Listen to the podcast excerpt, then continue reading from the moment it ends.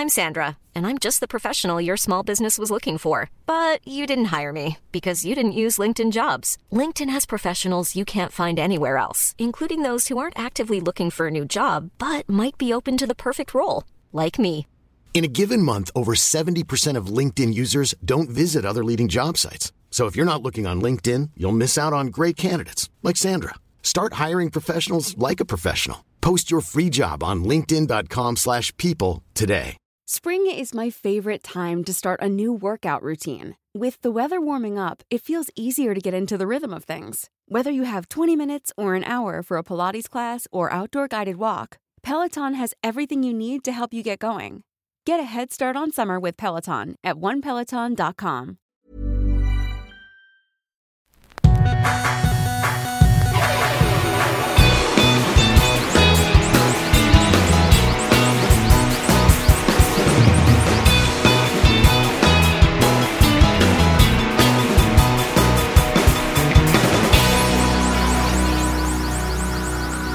Me pasó una vez, es una anécdota. Hubo un momento por el año 2019, finales del 2018. Es más, me acuerdo perfecto. Era mi cumpleaños del año 2018.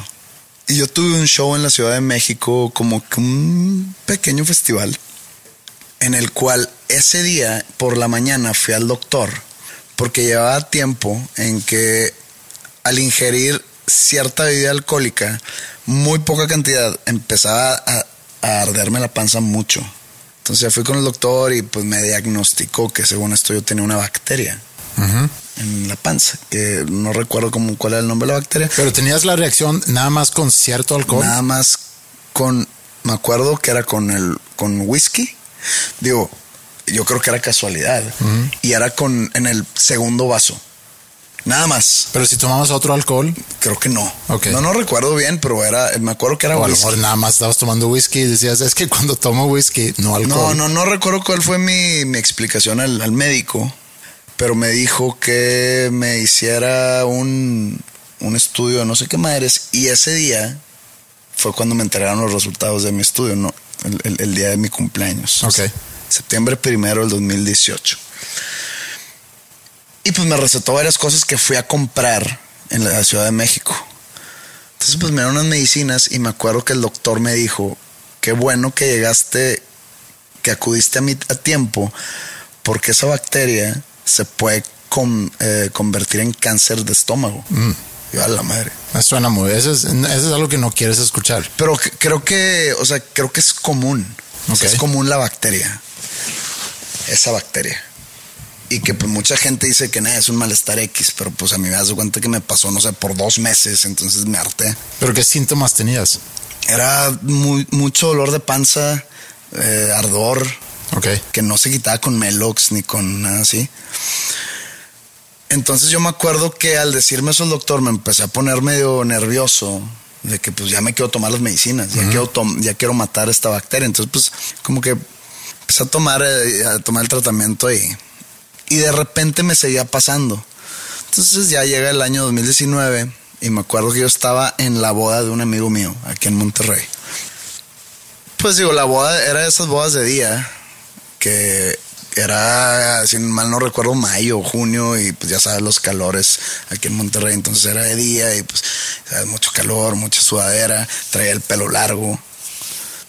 Y después de mucha tomadera, me empiezo a sentir mal. Pero a horarios decentes, o sea, era de que la una de la mañana. Dije, chinga, ¿será la bacteria? ¿O será que el alcohol me está haciendo una reacción rara? Pero yo quería seguir. O sea, no, no estaba listo para darle carpetazo a mi noche. Entonces me disculpé, fui al baño, tiré dedo, deseché mi estómago, Ajá. evacué mi estómago por mi boca. Ajá. Muy vikingo de tu parte.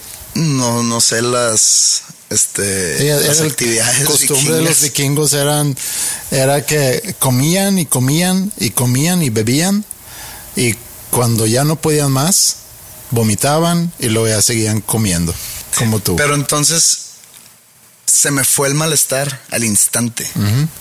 Y dije, "Mm, un shot de scope o de, ¿cómo se llama? No sé. Listerine. Ajá. Para que mi aliento no Ah, sí. oliera a vómito. Ajá. Y a seguir con la fiesta como si nada. Y me ha pasado también, incluso ya a esta edad avanzada en la que llego a mi casa después de una buena fiesta o así, y me siento mareado y siento el estómago revuelto y, y digo, no me voy a dormir así, no hay manera que yo a mis 40 años, o 41 o 39, los que haya tenido, eh, me pase la cama loca, que es la cama loca. Cuando Ah, te sí. acuestas Ajá. y sientes que tu cama está dando vueltas. Sí. Dicen de que no, pues nomás Un pie en el pie piso. en el piso para hacer tierra. Y no, bueno, tengo 19 años. Sí. Entonces voy al baño y tiro dedo. Y problema resuelto. Entonces, yo no le tengo miedo a ese momento. Es un poco incómodo.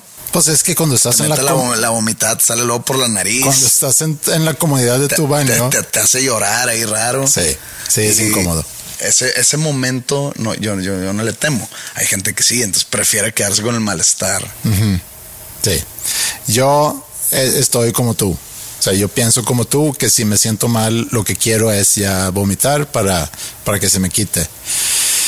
Pero puedo empatizar mucho con alguien que está en un avión y que Pero no empatizas con el el oaxaquense, no, el turista. no, cero, cero empatía.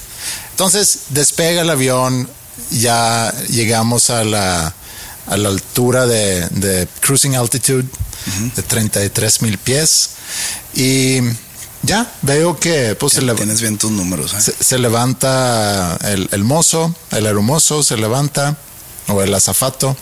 Ingrid toda vomitada y ya para No, qué. no, no, no. Ingrid campeona aguantando. Entonces se levanta, va y yo digo, bueno, seguramente va a buscar una bolsa. Lo veo pasar. En, en una de esas pasadas le digo, joven, no voltea. A lo mejor debería haber dicho hermoso, Carnal. azafato. No me hizo caso. Seguramente no me escuchó. Y, y veo que empiezan a preparar ya el para vender lo que venden.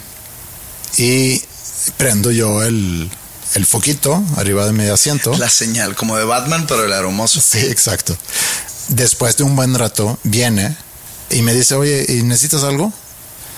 Y pues, bolsas de, de mareo. Ah, sí, sí, sí, sí, ahí voy. Va y ya poco después regresa con un par de bolsas. Y le digo, ¿se te hace aceptable que te hayas tardado tanto en, en traerme las bolsas? Eres de esos. Sí, porque ya estaba yo molesto. Y, y sabes que también estaba un poco molesto conmigo mismo porque, o sea, no hice más ruido. Me pudo haber parado mucho antes porque ya estaban sirviendo y, y pude haber yo tomado la- más acción. Entonces, estaba molesto conmigo mismo, más molesto con él, eh, con la situación. Entonces le dije eso. Oye, ¿se te hace correcto que te hayas tardado tanto en traerte las bolsas? Me dice, que tenemos muchas cosas que hacer. Y le digo, a ver, si tú tienes un cliente y, y tu trabajo es aquí cuidar a los pasajeros y atender a los pasajeros, y si tienes un cliente un pasajero que se siente mal, ¿no crees que eso es tu prioridad antes de vender coca a alguien? No.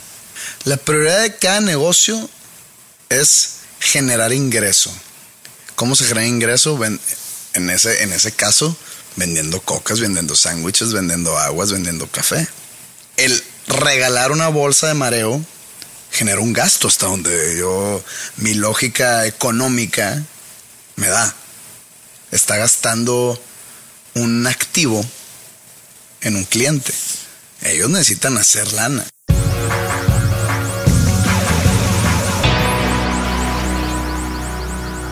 Yo conocí como que los primeros embrios de este disco hace dos años, casi a la fecha un poquito antes, eh, que fue, primero grabaste maquetas que grabamos en, en la casa y luego de ahí tú te fuiste a grabar demos y me fuiste mandando como que demos y, tuve el privilegio de escuchar pues, las canciones prácticamente como, como suenan hoy, hace dos años, pero obviamente ahí no empieza el proceso. ¿Cuándo empezó para ti el proceso de, de sentarte a componer estas canciones?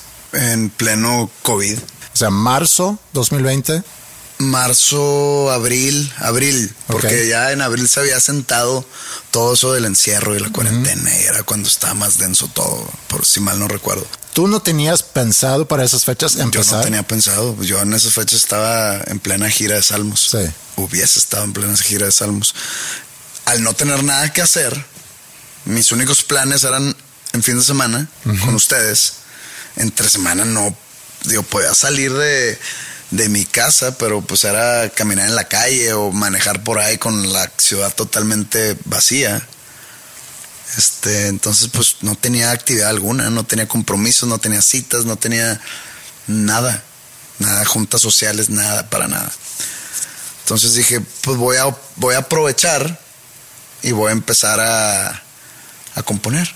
¿Y tenías, cuando empezaste a componer, tenías en mente un concepto, un tema? Sí, pero eso nació, ¿te acuerdas de los primeros Corona Clubs que me tardé en llegar porque estaba acabando la de riesgo de contagio? Una canción que, que, me, que puse a escribir, que me inspiró toda la situación, que era, yo creo que fue como a, como por los 20 de marzo del 2020. La escribí, la compuse y la escribí el mismo día, la misma tarde y la grabé con mi celular en, o sea, en video y la subí a mi Instagram. Y por eso llegué tarde, porque quería acabar todo eso para antes de empezar a tomar mezcal en tu casa. Pues digo, esa canción, por más que me haya inspirado eh, la cuarentena del COVID, no se trata de eso, se trata de un, de un individuo que sufre esquizofrenia y que piensa que su, su enfermedad es contagiosa, entonces él se resguarda para no contagiar a sus seres queridos, pero después se da cuenta que no tiene a quien contagiar porque estás, aparte que está enfermo, está solo. Okay. Entonces de eso se trata. Entonces dije, estaría bien hacer canciones que tengan que ver con esto de, los trastornos o enfermedades mentales. Como que se me quedó ahí en el cerebro esa parte, ¿no? atrás de mi, de mi mente guardé esa, esa idea y cuando ya me topé con el tiempo libre y el ocio y el de qué hago, empecé a componer y a escribir basándome en esa idea. ¿Qué usas tú como información para alimentar esa curiosidad que evidentemente tienes por las enfermedades mentales? O sea, esquizofrenia sí es, es una, pero hay más. Pues digo, no, no indagué mucho, o sea, no, no, no, no me clavé en en, digamos, desórdenes o síndromes así muy, muy raros. Okay. Sino de que quiero hablar de la depresión, de la ansiedad, de, pues quise tocar el tema a través del suicidio, eh, la bipolaridad, cosas así. Y cada, cada vez que yo avanzaba, empezaba a toparme con la muerte por todos lados. Como que así como el Salmos empezó siendo el álbum que iba a hablar de, de Peter, Pan, me empecé a topar con otras cosas que estaban dentro de mi psique. Acá me empecé a topar con la muerte en todos lados. Entonces dije, voy a escribir sobre morirme o sobre qué pasa, qué va a pasar cuando me muera aquí en la tierra. Yo sé que hay un dicho que dice que, que preguntan, ¿y qué pasa cuando te mueres? Un chingo de cosas, pero ninguna tiene que ver contigo. este, entonces, este... Pero con la muerte te, te, refieres a, evidentemente, e, era una época donde la gente se moría de COVID, pero también... No, no tuve ningún eh, ser cercano, ninguna persona cercana a mí que haya batallado con el COVID, afortunadamente. Ok. Entonces era nada más un concepto que, digo... No, como que en mi cabeza tenía eso.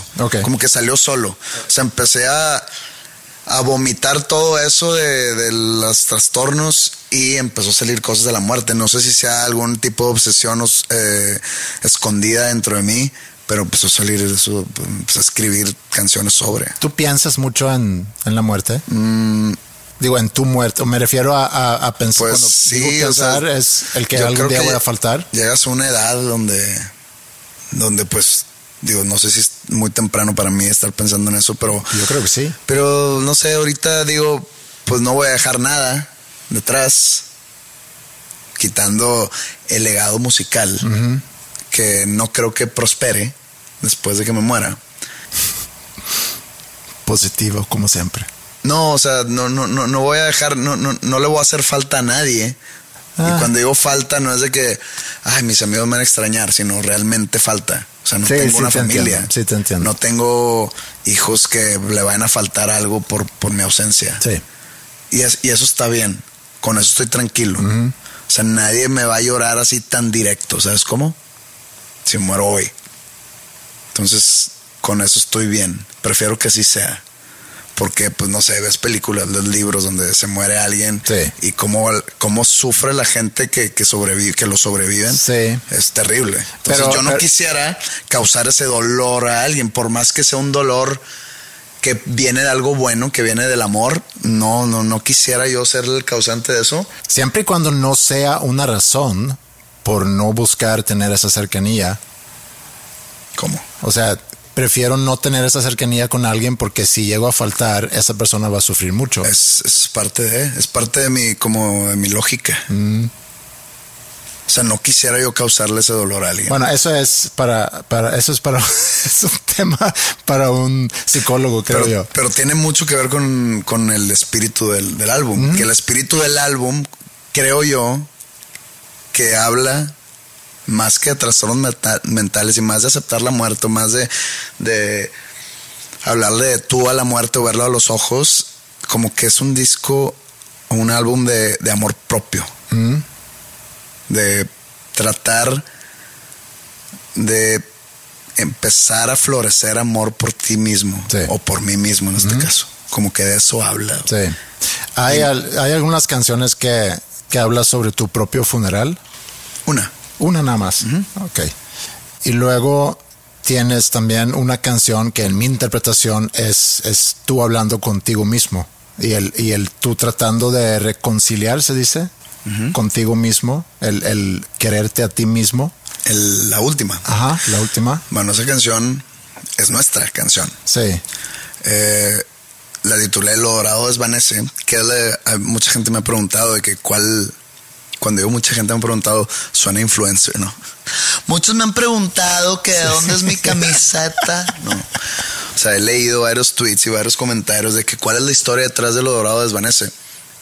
Tú tienes un proceso, porque cuando también tú de repente compones canciones como la que tú ya sacaste, Always Our Name, tú me mandas de que chécate esta idea y dime qué te parece. Chécate esta otra y dime qué te parece. A veces te digo, está ojete. A veces te digo, está con madre, date. Sí. Y a veces te digo, eh, esa me gusta, porque no me la das. Que así empezó Lo Dorado Desvanece. Sí. Tú me mandas una grabación de guitarra. ¿Le, pus- ¿le pusiste letra?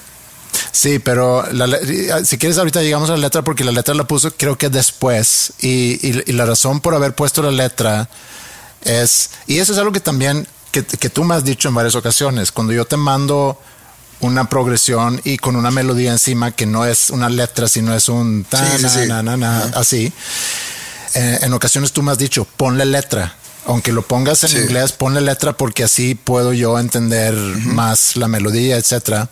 Creo que esta eh, No recuerdo si me lo se sí, me vendió enseñé. sin letra. O sea, Ok. Tú, tú dijiste, eh, me gusta. Luego yo puse letra y nada más quiero poner eso como un paréntesis porque tiene que ver contigo. Cuando nosotros grabamos el episodio, que de hecho se relanzó la semana pasada, que es El Ranchito, creo que se llama, Ok. que, que tú habías contado Ah, sí, cierto, me acordé. tú habías contado como tú sales a caminar y llegaste a un lugar donde tú jugabas de, De niño, niño. y toda una introspección de eso, de, de yo de niño, etcétera. Entonces, a mí me inspiró no a componer en sí la canción, sino la letra está basada en esa historia, la letra que nadie nunca va a conocer, pero está basada en eso. Sí, ya me acordé, sí. Entonces me, me mandas esa idea con letra en inglés, hablando de otra cosa, y te dije, oye, aquí no te dije que estaba pinche o que estaba cool, que le dieras para adelante, aquí te dije, eh, esta me gusta para mí, y tú date. Sí, ¿Qué significa ese date?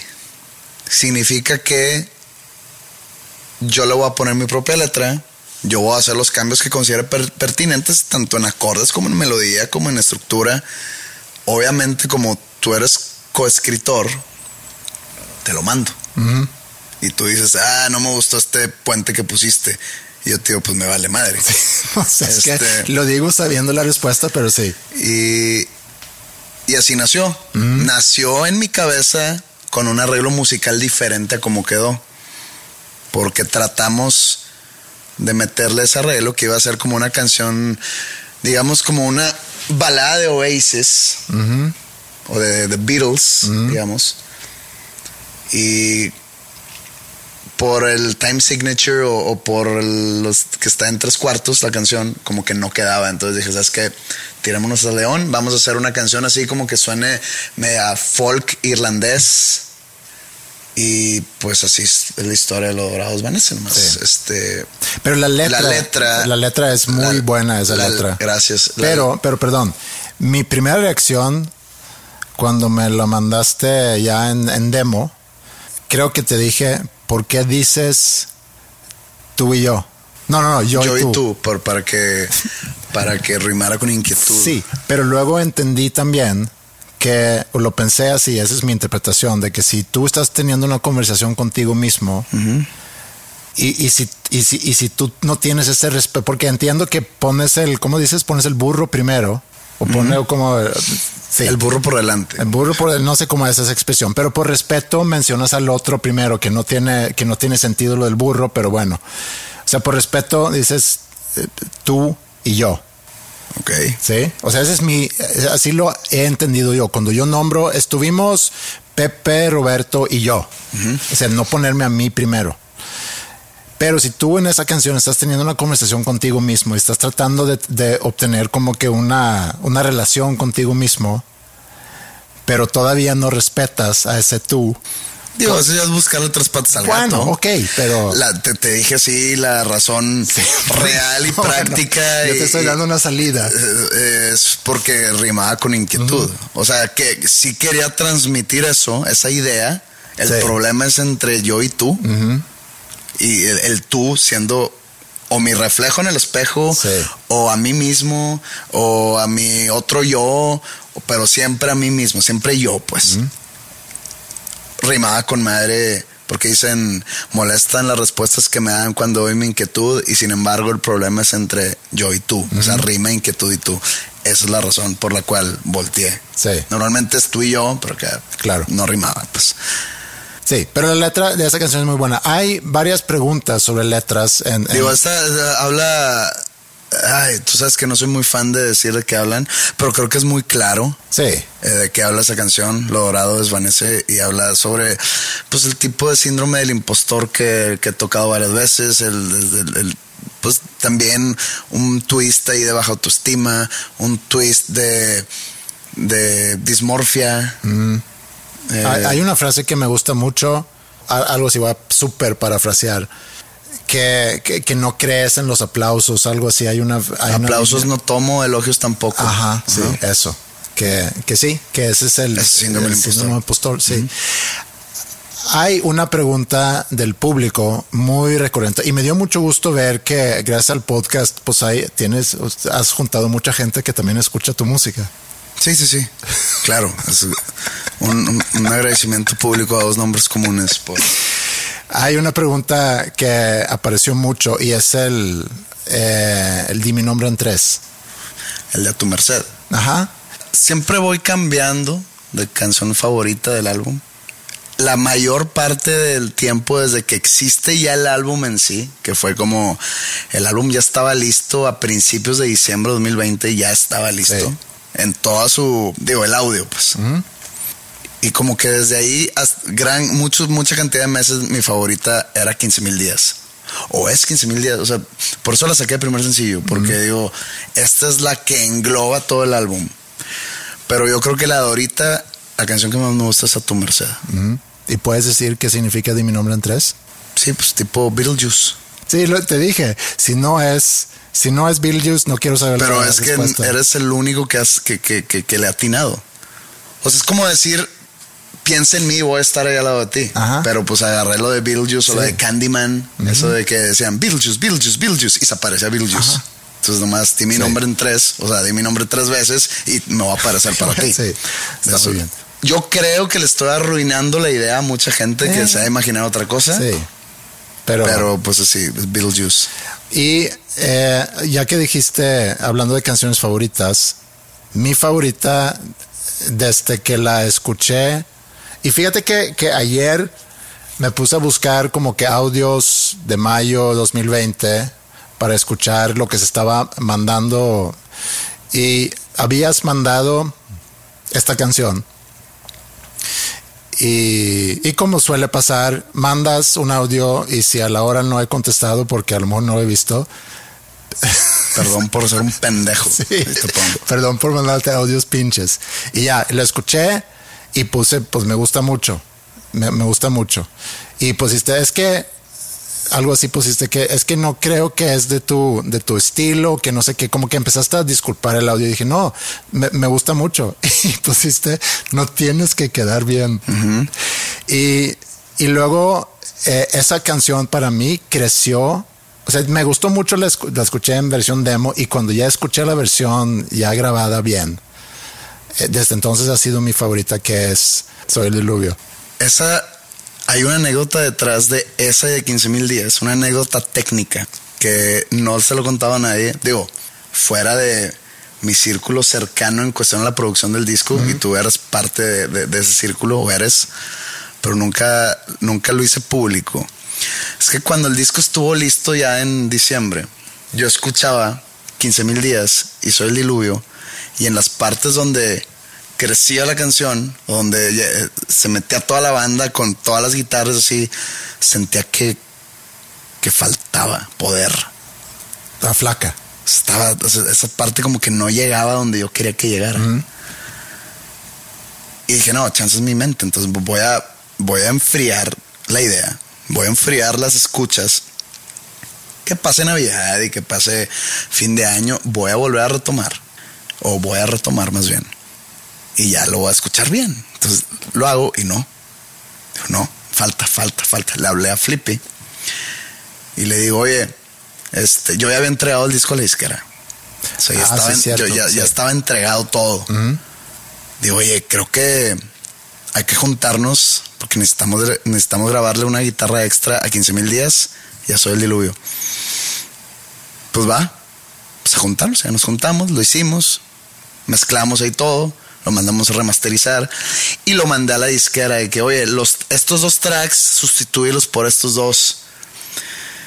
Pues va, pues digo, no soy el único proyecto de Universal Music, ¿verdad? Entonces me empecé a poner nervioso. Dije, se les va a olvidar, se les va a olvidar, se les va a olvidar. Llega el momento, pues yo, yo tengo el, el- o sea, yo tuve el disco correctamente desde el principio. Entonces al momento de grabar el video de 15 mil días, yo le mando al director el archivo que yo tengo. Entonces él pone, al momento de hacer la edición, pues él pone el track que yo le mandé, entonces yo escucho y es la versión nueva. Pero casualmente sucedió algo bien extraño. Que cuando sale la canción, en todos lados salió bien, menos en Spotify. En Spotify salió la versión anterior. Entonces yo empiezo a indagar y me di cuenta ya que sale y que lo escucho de que es la versión anterior, es la versión anterior. Y me empecé a poner bien idiota porque en mi cabeza, pues, yo, yo que escuchaba yo YouTube, yo, es, la, es la- es la versión buena, y escuchaba en Spotify, escuchaba en Apple Music, era la versión buena, en Spotify era la versión anterior. Entonces empecé a hacer un desmadre. Ya la canción tenía no sé cuántos, eh, no sé cuántas reproducciones. Habló con la disquera, está pasando esto. No, no, no, entregamos la versión correcta. Yo te lo juro por mí que no, te estoy diciendo yo que no. O sea, yo conozco lo que le a esa canción. Sí. Total, en base a fe, tuvimos que Sustituir el sustituir archivo. el, el problema por toda la onda protocolaria, eh, no burocrática, sino técnica de Spotify. Si íbamos a sustituirlo, si iban a perder todas las reproducciones que ya llevaban, no sé, de que un millón o no sé. Entonces dije, no, no podemos per- perder esa- esas reproducciones. Bueno, entonces va a salir, tenemos que hacer otra portada va a salir una nueva versión. Entonces va a haber, por unos días, va a haber dos 15 mil días. Ajá. La nueva con poquitos plays y la vieja con todos los plays. Sí. Va a pasar cuatro días y se van a consolidar las dos con la portada nueva. Ajá. Este, Y con los plays y del con los plays del anterior, anterior, sí. pero ya con el audio nuevo. Y ok, entonces cuando anuncio, no anuncio, nomás pongo así como que en mi Instagram Stories que la portada no hay, ¿qué pedo con esa portada? ¿Y Ajá. por qué la cambiaste? ¿Y por qué en todos lados es, la, es una portada y en Spotify es otra? Esa es la razón. Sí. Total, ya se acerca el momento de que sale Soy el Diluvio y me empezó a Sí, entrar la me misma. acuerdo de eso. De Que- que, chinga, a ver si no sale la versión vieja ya en la disquera, güey. No vas, va a salir la versión ya nueva. No, no estoy diciendo que fue error de la disquera. Yo creo que en todo el desmadre que cambia esta por esta y Error cua- de dedo, se le sí. cuatrapeó a alguien. Pues, Digo, es normal. No Este, debe pasar, pero pasa. Sí, pasa. Y seguramente yo lo estoy haciendo aquí público. Seguramente ha pasado a no sé cuántos artistas, pero pues nadie se entera. Sí.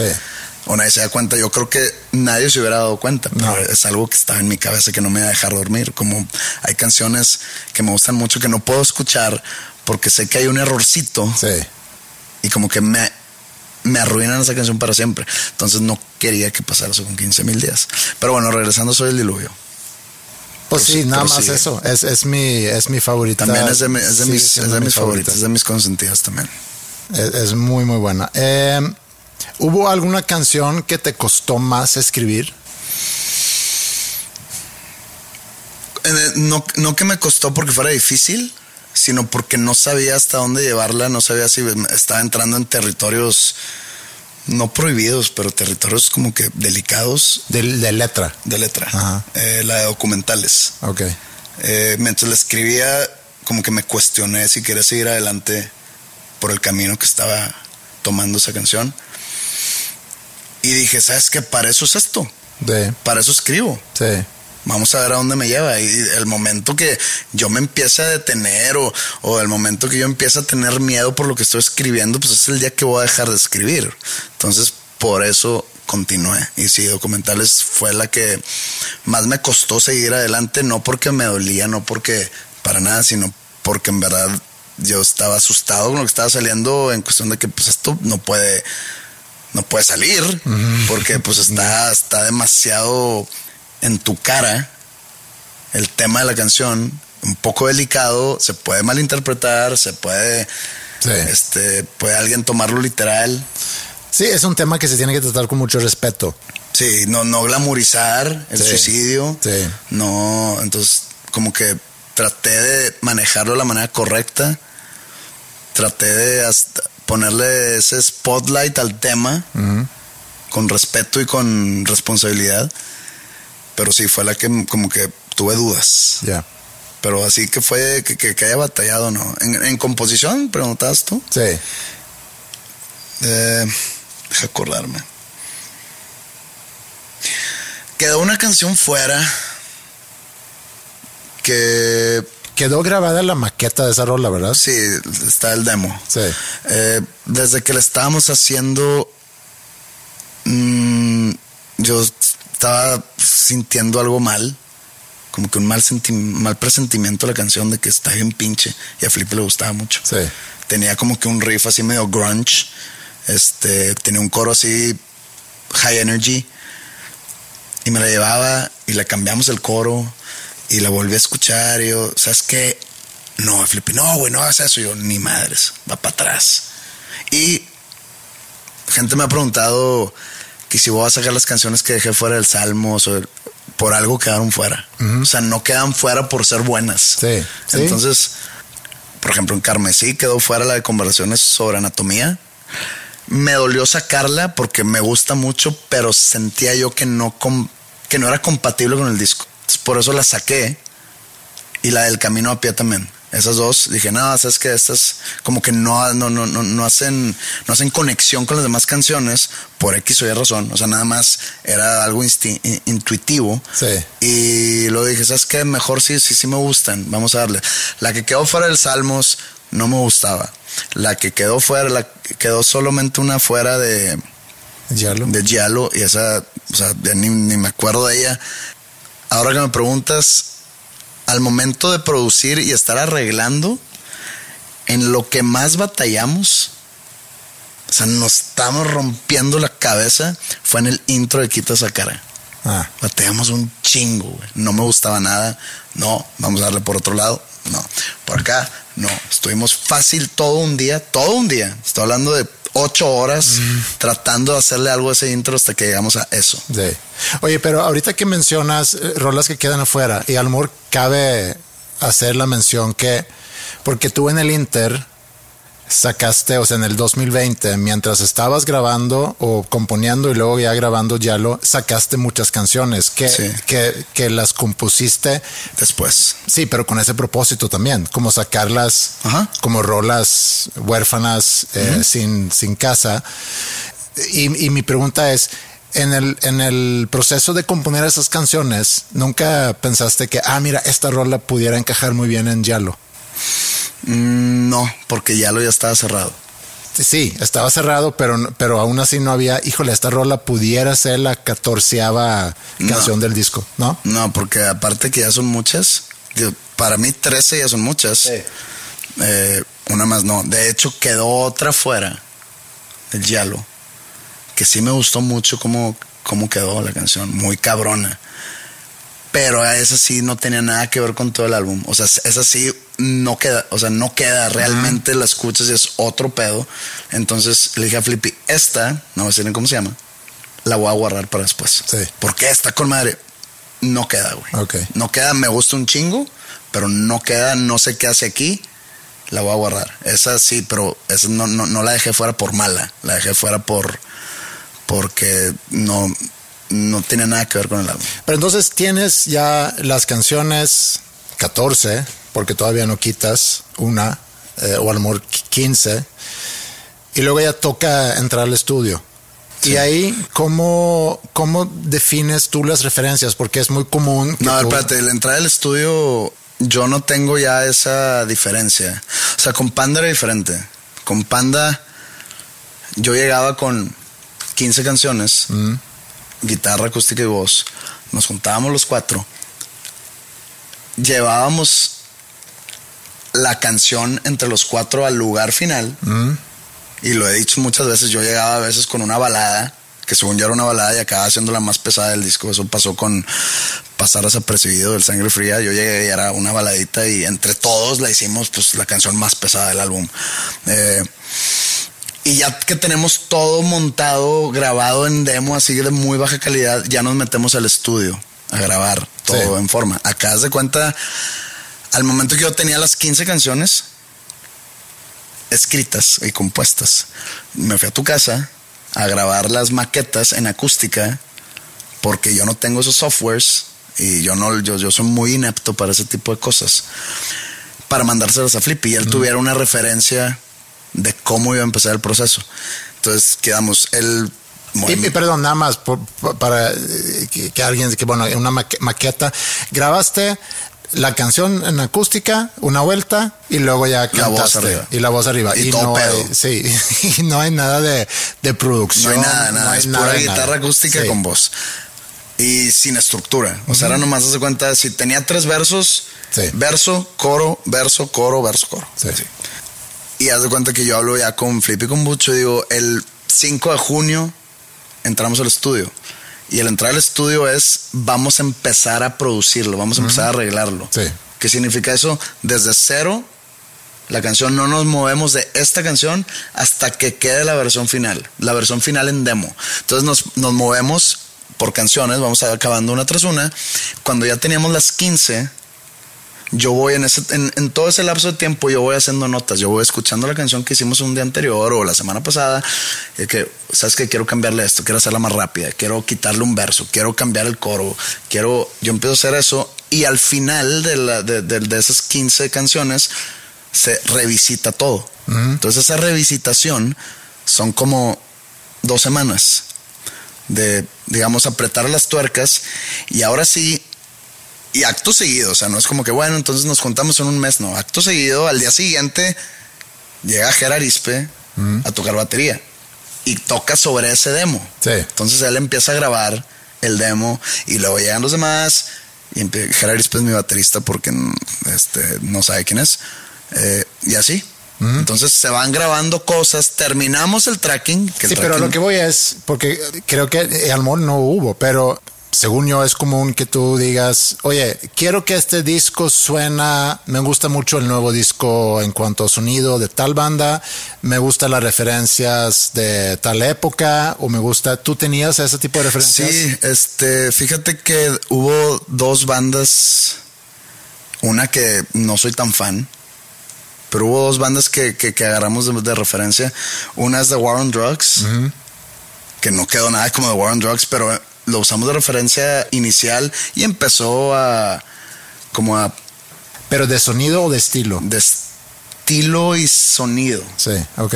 Obviamente el cantante Warren Drugs tiene otro tipo de voz. Sí. Yo tengo otro tipo de voz. Yo a veces llego al punto donde necesito el poder que te digo que le, le sumamos a 15 mil días y a Soy el Diluvio, que The Warren Drugs no tiene esa- esas guitarras distorsionadas. Y raramente usé mucho referencia a YouTube. Ok. Este, le decía a Flippy que a ver, ¿Pero qué, qué, en qué sentido? en los arreglos de guitarra, en, por ejemplo, en, mm, en algunos matices, en algunas, algunos ambientes que se sienta una canción de YouTube. Ujú. No en sí una canción en especial, sino Sí, sí, sí. como ellos ponen la ambientación musical dentro de cada canción, como que se usó mucho YouTube y The War on Drugs. Y The War on Drugs, como que ahí se encapsulan muchas influencias de rock clásico. Sí. Siendo Bruce Springsteen, Tom Petty, eh, mucho de, no sé, Credence, etcétera, que también se pueden escuchar en el álbum, pero un poquito más escondido. Sí, que lo que iba a decir es que en el caso de YouTube a lo mejor tiene más que ver esa referencia con sus productores que con la banda. O sea, por Sí, ejemplo. sí, sí, pero pues estamos hablando del sonido de Sí, un sí, sí, álbum. sí. Muy bien. Eh, luego graban, no creo que es de mucho interés meternos en cosas muy técnicas de la grabación. Eh, es un proceso muy eficiente que a mí me llama mucho la atención de, de- de cuando viví desde afuera el proceso de embrio a producto final y todo ese que describes que maqueta, Bueno, lo, lo conté muy rápido, o sea, Sí, como, sí, sí, si fuera, es como dura. si fuera un, un- un proceso express.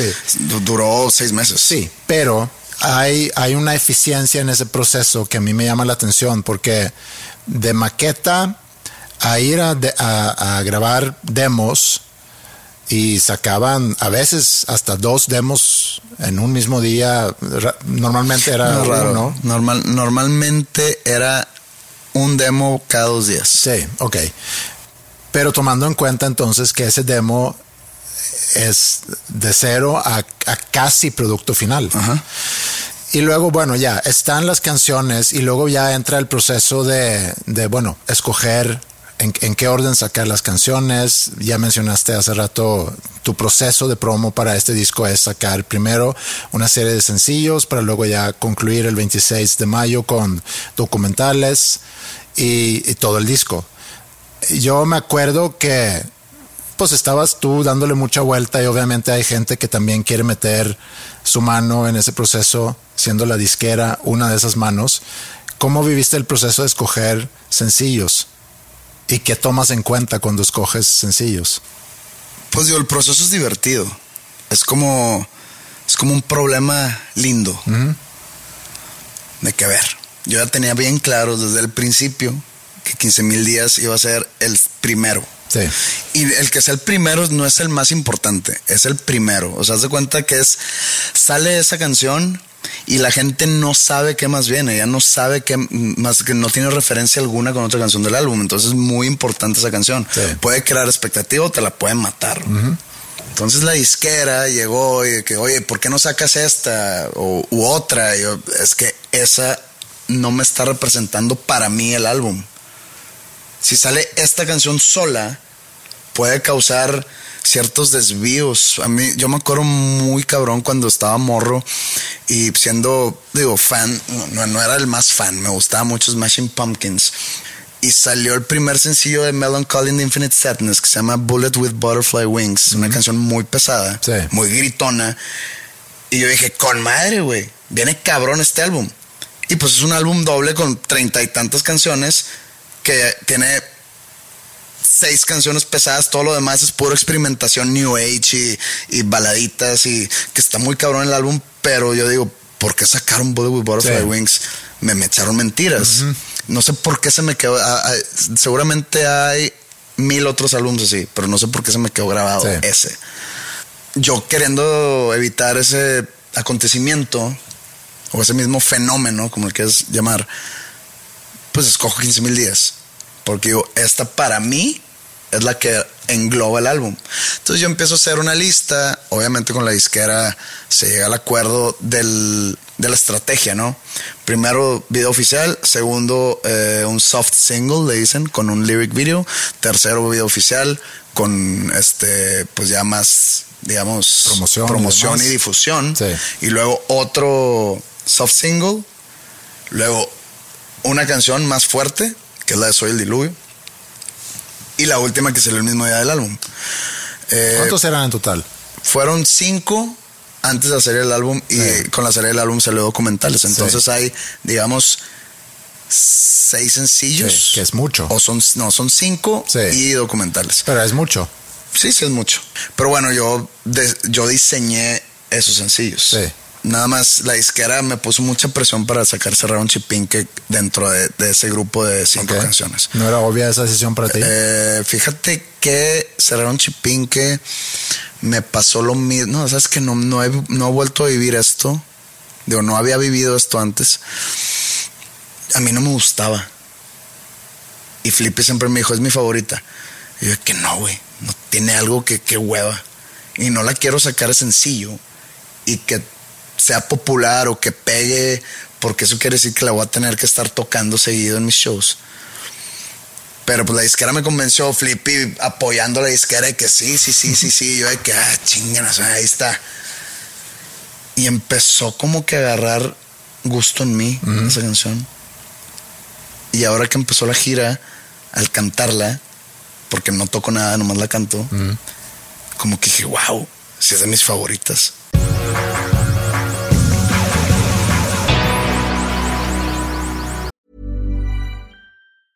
Life is full of awesome what ifs, and some not so much, like unexpected medical costs. That's why United Healthcare provides Health Protector Guard fixed indemnity insurance plans to supplement your primary plan and help manage out of pocket costs. Learn more at uh1.com. Many of us have those stubborn pounds that seem impossible to lose, no matter how good we eat or how hard we work out. My solution is PlushCare. PlushCare is a leading telehealth provider with doctors who are there for you day and night to partner with you in your weight loss journey. They can prescribe FDA-approved weight loss medications like Wagovi and Zepbound for those who qualify. Plus, they accept most insurance plans. To get started, visit plushcare.com slash weight loss. That's plushcare.com slash weight loss. Y sí, aquí a lo mejor no es tanto cuestión de, de apoyo, sino es un portar una camisa de México y que alguien te pregunta, oye, ¿por qué tienes la camisa de México? Pues que tengo familia en México, es ese enlace. Entonces, me pide eso, ¿Cómo se llama? Bubu, Bubu, así se llama. Bubu. O sea, nació el niño y tu hermano dijo, ¿cómo le pondré? Bubu. Bubu. B-U-B-U. B, no, B-O-B-B-O. B-O-B-B-O. Bobo. En español no es gran nombre. Mi mamá se llamaba Marica Marica y Bobo. y yo me llamo Andreas, que para muchos es nombre de mujer, entonces así las cosas. O sea, Marica, Andreas, a ti te hubieran puesto de que tarado o algo así. Sí. ¿Qué te puedo decir? No me digas nada. El otro día entonces voy a un lugar donde hay diferentes tiendas, veo a una tienda deportiva donde venden normalmente camisas o playeras de diferentes equipos, entro y pregunto por las playeras de México. Creo que la nueva la acaban de anunciar, ¿eh? "Mm, Sí, a eso Entonces, voy. no sé si esté a la venta ya. Porque cuando yo llegué a esa tienda, eh, me dicen, no, todavía no llegan. Y yo, ah, pues tiene sentido porque el mundial este año es hasta final del año, entonces a lo mejor ya se van a tardar más. Ya no pienso más en eso. Le mando un mensaje a mi sobrino, a Bubu, y le digo, oye, Bubu, eh, sabes que todavía no llegan las, las playeras de México. Y me dice, ¿Bubu es nombre o es apodo? no, es nombre. Es nombre. Sí. Y me dice, no tan común. pero- ¿Hay un equivalente en español? No, no, no creo. Es un nombre inventado. Es un- no, yo- eh, existe. ¿Sabes que hay un nombre sueco que es BO? Que no es para nada común hoy en día, quiero pensar, pero. Bo Jackson Ajá, tipo Bo Jackson. Sí, BO. y es Bo. Sí. Eso no suena tan extraño como Bubu. Mm, Sí, sí te entiendo. Y sabía que al mencionar el nombre iba a haber algún Tan- tipo de tan comentario. de soy. Sí. Le mando un mensaje a Bubo, oye, ¿sabes que todavía no llegan las playeras? Y me dice, no importa, con que lleguen ustedes. Y me dio ternura el, el comentario. No, no lloré, pero de que, ay, qué lindo eres. Muy bien. Quiere algo, ¿eh? Quiere algo, probablemente. Aparte Entonces, del jersey. Aparte, quiero mi amor. Yo creo No, que quiere algo. Que le piches algo allá. o- Sí, le voy a pichar algo. Entonces el otro día fui otra vez a, a- buscar algo que tenía que comprar para el viaje que vamos a tener ahorita. Y justo antes de entrar a la tienda veo que ahí había un- una tienda deportiva también y veo que ya están anunciadas ahí en el, en el aparador las nuevas camisas de México. Está, está así lleno de verde. Entonces entro y veo que no, pues ahí están las camisas. Entonces voy a comprar entonces un par de camisas. Hay un chavo que me atiende y me dice, oye, ¿qué talla estás buscando? Ah, ya las venden entonces. Sí, ya las venden. Ah, ok, ok, o sea, y le digo, oye, te acaban de llegar, sí. Las nuevas. Me llegaron las del, mun- ayer. Las del mundial. Las del mundial, quiero pensar, no vendría Ya es caso. verde. Sí, hay una también negra que no está en la tienda todavía porque consulté con Mila y Mila me dice, oye, compra la negra, está bien padre. Y le digo, pues nada más está la verde. El chavo me pregunta, oye, eh, ¿qué tallas buscas? No, pues tal y tal. Y me, me ayuda ahí a buscar y de repente me dice, oye, tú eres Andreas, ¿verdad? Y yo, sí, Eres famoso. tú tienes un podcast con, con José Madero. Sí. Oye, y, y no te piden así como que muchas fotos y... y le digo, "Mm, pues depende, depende de dónde estoy. Si estoy en un concierto de Pepe, pues sí, hay mucha gente que pide fotos, pero si vengo como hoy a una tienda, no hay nadie que me va a parar a, a pedir una foto. ¿Quieres tú una foto? Y que te dijo, no, ahora No.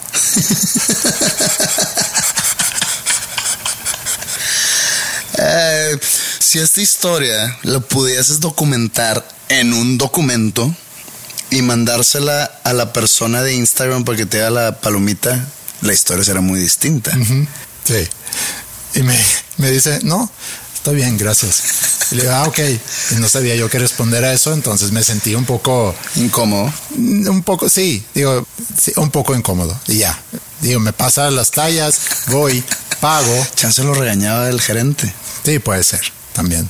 Pero todavía no termina, porque Ah. pago y cuando salgo se me acerca y me dice, oye, lo de la foto. Lo que pasa es que a mí no me gusta mucho tomar fotos, lo cual eh, de su parte era para quizá hacerme sentir mejor o para justificar su postura, pero era un poco como echarle sal a la herida, porque entonces él a lo mejor me notó un poco sentido porque no quería tomarse foto conmigo y sintió la necesidad de venir a, a darme la razón. Que te sirva de lección. No vuelvas a ofrecer fotos. ni autógrafos, ni, ni nada. Si alguien quiere, que lo pida. Sí. ¿No? Sí, El que hasta, que- hasta como- ahorita ha sido mi postura, pero Como dicen, el que a Dios no le, el que no habla a Dios no lo oye. No te estoy comparando como que tú fueras un Dios, pero si quiere algo la persona que la pide, oye, me puedo tomar una foto, no sé estoy que quieres una foto, porque luego creo que más seguido que no te van a decir que no. Sí, sobre todo si lo haces de manera random, acercándote a gente en una tienda de, oye, ¿no te gustaría tomarte una foto conmigo? Pero como él sacó la plática y yo lo noté un poco como, oye, no te piden muchas fotos y sentí que a lo mejor le da pena preguntar, entonces se lo voy a ofrecer, pero sí. Lección de vida.